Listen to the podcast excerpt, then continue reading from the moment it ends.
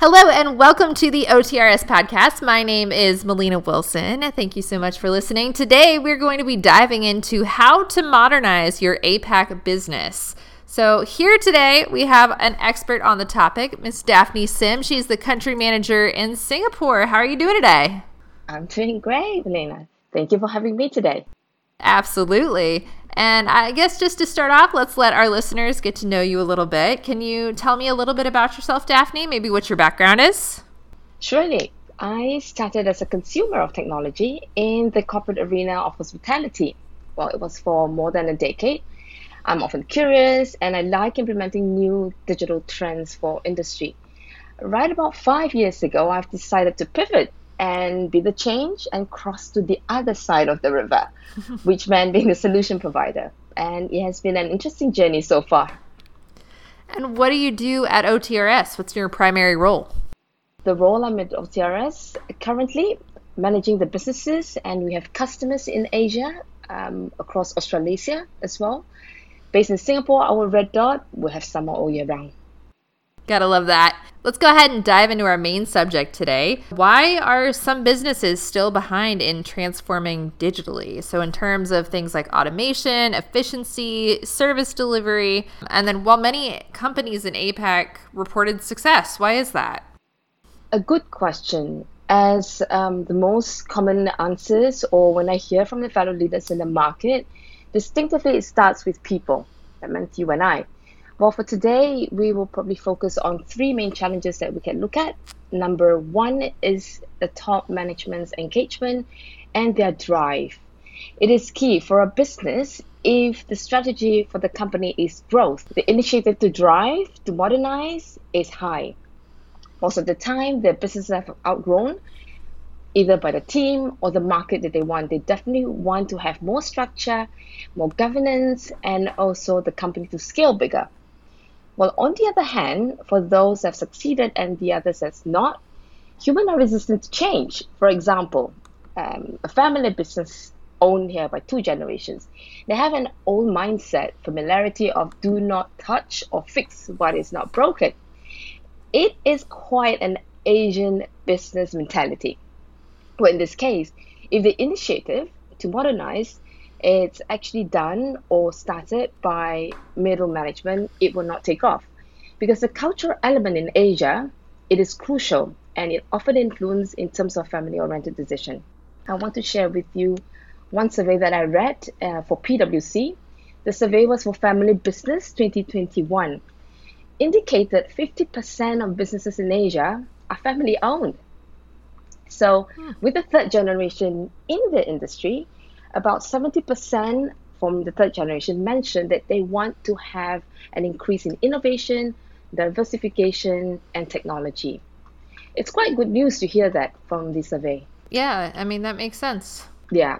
Secondly, for the drive to be competitive, most of the time, uh, key drivers for businesses, they want to be relevant in the market, be it to capture more market share uh, for the revenue if you see what have happened, we, we all went through it, the FMCG and the financial industry, these are the two notable industries that remain competitive during pandemic.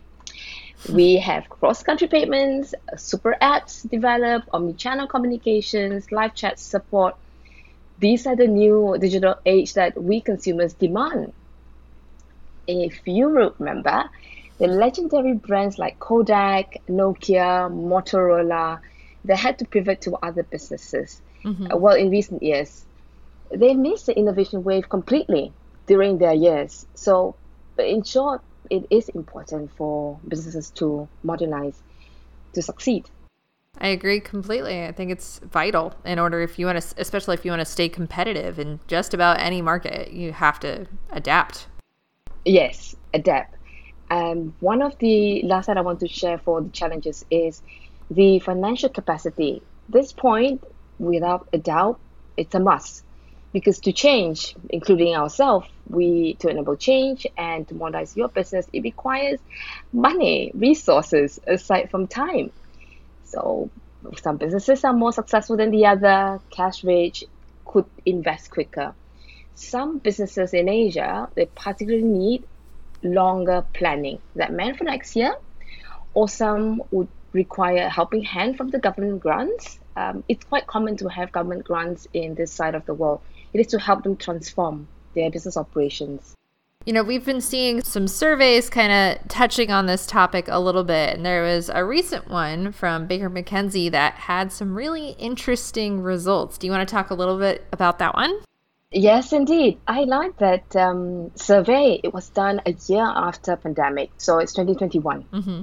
In this survey, the, the total result, there were top five countries. So it's either you are the disruptor or you're the disruptee, the person who actually being disrupted. Mm-hmm. Now, China, Australia, Singapore, Japan, and India, they are the disruptors, which is in 2021. This indicated in APAC and Australasia, they lead. Two main factors. Mm. In summary, I'll give it a, a short summary. Mm-hmm. Increase of competitiveness is the first drive, and second, to improve their connectivity.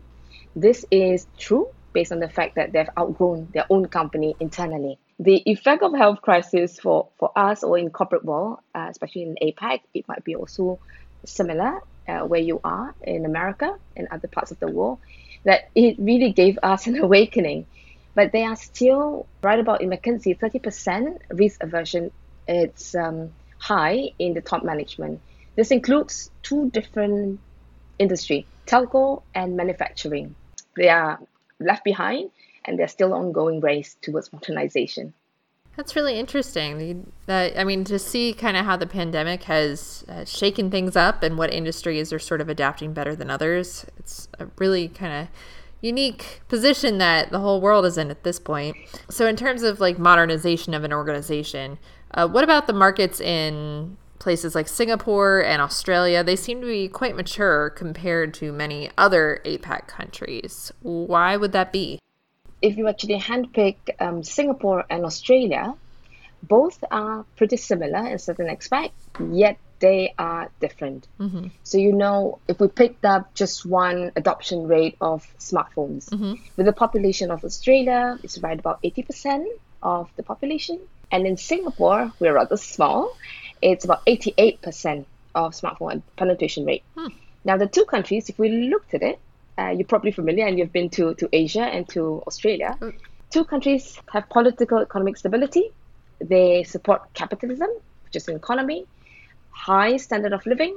They have sets of rules and regulation for the citizens of living in the country. And notably, we see in Australia in 2015, um, the government actually did Australia Digital Pulse. So it's not a new topic for Australia. It's mature by now for seven years. For Singapore, in 2014, PM Lee, the Prime Minister, actually launched a program to build the country to be a smart nation. Hmm. So, in general, it's quite normal for local businesses to adopt and go towards the vision. Then one more point is if you see these two nations, Singapore and Australia, and a few others as in Asia, they have vast influx of international businesses in the country, which meant the businesses and the company bring change and modernization. That makes sense. You have a more diverse group of people working together. They're going to bring different aspects of different cultures together. And then before you know it, things have started to change and new technologies emerge. So, how can our listeners optimize their current team to support growing business demands? Like, what are some of your top tips that you could offer? Well, in terms of optimizing the current growing business, generally speaking, we're talking about probably a lot of requests, business requests, mundane tasks, or lack of manpower, and a lot of teams working in silos. Hmm. For today, I would probably want to share two quick and easy tips that the organization could actually adopt. Number one, without a doubt, technology. Adopt a technology to support the business, which is overwhelming for your team. They could implement a ready to go tool. Often it costs less in terms of subscription, everything is online.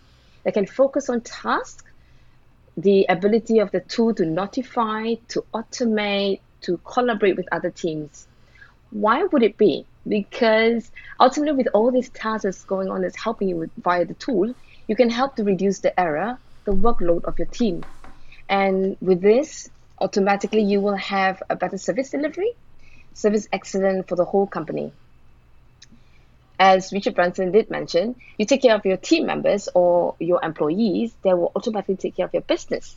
Right about in terms of efficiency, um, most of the time, company would want to save on money as number one. But when it comes to efficiency, it can be more than money. It will be time. It could be electricity, the machine that you are running, whether you exhaust your resource, and also unrecorded work for your team members. It could create a burnout. Some examples we always like to share is if you have a sales and marketing team, you can actually deploy a customer relation tool to help them and support the customer. If you have a customer service that is high with load, you could use a smart ticketing tool that helps them, mm-hmm. or probably in HR, you might be familiar yep. uh, where privacy is concerned. Mm-hmm. Yeah. Yep. That it would be good to pick a tool that has high security and the policy that help the HR to keep all of the data safely. So we often hear, I mean, in the company, there's a lot of uh, a customer or the team wants to go on ground, but they cannot reach and they do not have anything that's on hand except a mobile phone. So pick a tool that has the remote ability, mobility for them to move around, or they can do their work for the engineers. So the second uh, approach we would recommend or recommend is to build an agile training team. So in terms of training, because you have an overwhelming uh, growing of your businesses, mm-hmm. training often emphasized uh, during onboarding, and they're left for employees to build their own skill and also for HR to do the work. But change requires constant new knowledge. So the corporate would need to take initiative to equip your team so they can actually handle new situations, new trends, new demands for the market. Go with the go-to market team to help to evaluate um, they can carry out the plant motion from the team itself. So we have one example, one of our customer, Southeast Asia, mm-hmm. they implemented five automated processes in the system. They grew from 2,000 employees to 4,000 employees within a span of two years. Wow. And they actually see the benefit of it when they automate their business processes. I say that's a, that's a good change. Yeah, I mean, clearly, if they're growing that quickly, they must be doing something right.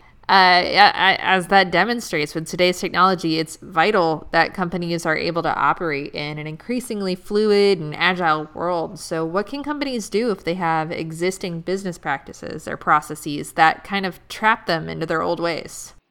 With businesses that has been around for a long time, um, yes, that is a valid question because they no longer serve them. The 10 years ago, the business processes definitely would require some tweak or changes. Often there are discrepancies, a communication breakdown between teams, the numbers are fading in reporting. Would recommend definitely to evaluate inward. How would it be to have a team to relook at the pain points? Pick team members. When you build a team, um, it can be a transformation team it can be modernization team or similar to the agile team that we mentioned earlier. Mm-hmm. Big team who are enthusiastic for change. The one can cultivate towards innovation and technology. It doesn't mean it's purely technology. It can be people who has growth mindset. Check on the links that's broken. Ask them how departments would like to improve. For sure, the company will need to invest on R&D. You need to test, to trial and run, just to see that they are not in the old ways and gather feedback, have a review, optimize what worked and what didn't. It will definitely help uh, the business in the long run. And I would say there is no one mold for modernization because every industry is different, like how we are in IT. Uh, the customer that I mentioned that is in facility management, manufacturing customer that we have in, in Malaysia, they have different priorities. So the guideline would be to either get an external help from consulting firm or technology manufacturers and leverage on them uh, for what they have. The second approach that I would like to uh, recommend is to use modern service management tool because in business processes, usually the old processes are done manually. So to modernize, you could use the aid of technology. There are a lot in the market that can adopt, optimize, and support the business. to carry forward, or to move forward. So, modernizing the business processes are relatively young in Asia, unlike maturity of it in EMEA and also in America. So, if I pick one quick example, OTRS itself, we do have ITIL processes that are pre-built in the system for easy adoption. So with this, reinventing the wheel is not required. And that makes things a lot more simple when you don't have to start from scratch and it's already in, as you said, like OTRS already has that feature built into it. But if you wanted to step up your game as far as your team that is in house for our listeners, what about maybe training? Can you give a couple examples of steps that companies can take to upskill their teams? That is a very good and important topic that um, we need to touch on because it is to complete the cycle or for sustainability. I recently had an article similar to that. With the processes we've changed, it is for sure for the better. To train the team, you can actually plan for a technical or a non technical workshops. So it can be short courses, as we see that a lot of people taking certifications.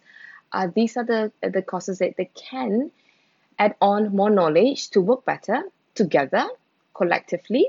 And this is for the company because you have a competent team member. Some examples it can be data privacy training, basic for the whole company, mm-hmm. email security training that works for us as well, mm-hmm. cybersecurity um, cybersecurity, it doesn't have to be on the technical side, just to let the team know how to handle the customer's information because we handle customer information every day. Smart contracts uh, courses, which probably fit the finance team. You can do some selling skills over video on remote for your sales team. HR could implement a work life balance, how to avoid burnout. The customer service tips for your team um, when they are handling on an omni-channel or mobile application tips when you have a specific application that you allow team um, i believe microsoft 365 also have a lot of tips that they um, recommended to the users mm-hmm. or maybe something like a knowledge base article that you encourage your team members to grow by department this is for the company depository the training topic can be endless so it, it is depending on how much freedom the company allow the team members to do so. I think you made some really excellent points there. You know, there are a lot of those little skills that uh, people don't always think about or things that are important to uh, work with your team on. Like cybersecurity is incredibly important, especially since in the wake of the pandemic, so many people are now working remotely. That's become more of a norm. That's something that you really need to think about, as well as you mentioned, like employee burnout and, you know, just having them read some articles where take some time out of your day, do a little bit of industry education. It can make a huge difference. So, a lot of good stuff there for our listeners. But how can companies stay competitive on a global scale? So, often competition is in the international market, especially as I mentioned, now that more people are working remotely, that global scale has just kind of taken off and it can be really tricky to navigate. So, how, how do you stay competitive internationally? In terms of the question of staying competitive, yes, indeed, it is valid for you and I, for us. Rule of thumb with three points. First is to be open minded and to keep on learning. For us, we always be curious on evaluating what are the new trends out there in the market to see whether it helps the company to move forward or the other direction. Point two is to adopt modernization in the company as a whole not uh, by department. It helps the company to save time and money in the long run because for us or for the company, it is to avoid being made irrelevant as the market move forward. Last point is to be conscious with a plan for sustainability. In every department and every function of the organization, it doesn't have to be only operations because people are set to one certain department without a long term plan to sustain your business in all ways, they will always fall short in only short term uh, success. Sound a bit mouthful, but that meant that we would probably need to have a long term plan uh, for the company itself. So, what we can think of would be managing our security, our data, the risk, the privacy that we want, which is from a business point or individual, the tech regulations that's in the market within the company, the vision that you have for the company or government vision, it is probably the next stage for modernization. All definitely good points there. And I think over the course of our conversation today, we've really touched on a lot. And I think there's a lot for our listeners to kind of digest and take home. But before we go, do you have any other tips or maybe some advice that you can offer our listeners? The world changes around us and it is inevitable. To embrace change, we must be deliberate and conscious. For every individual in a company plays a part. So this applies beyond technology application.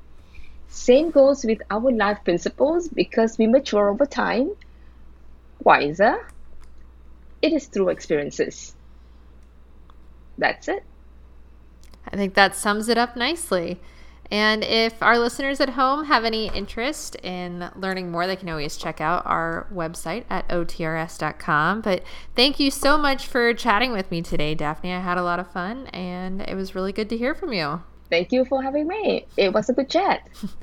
All right, and listeners, we hope you tune in next time as we dive into some more interesting topics just like this one. We'll see you next time.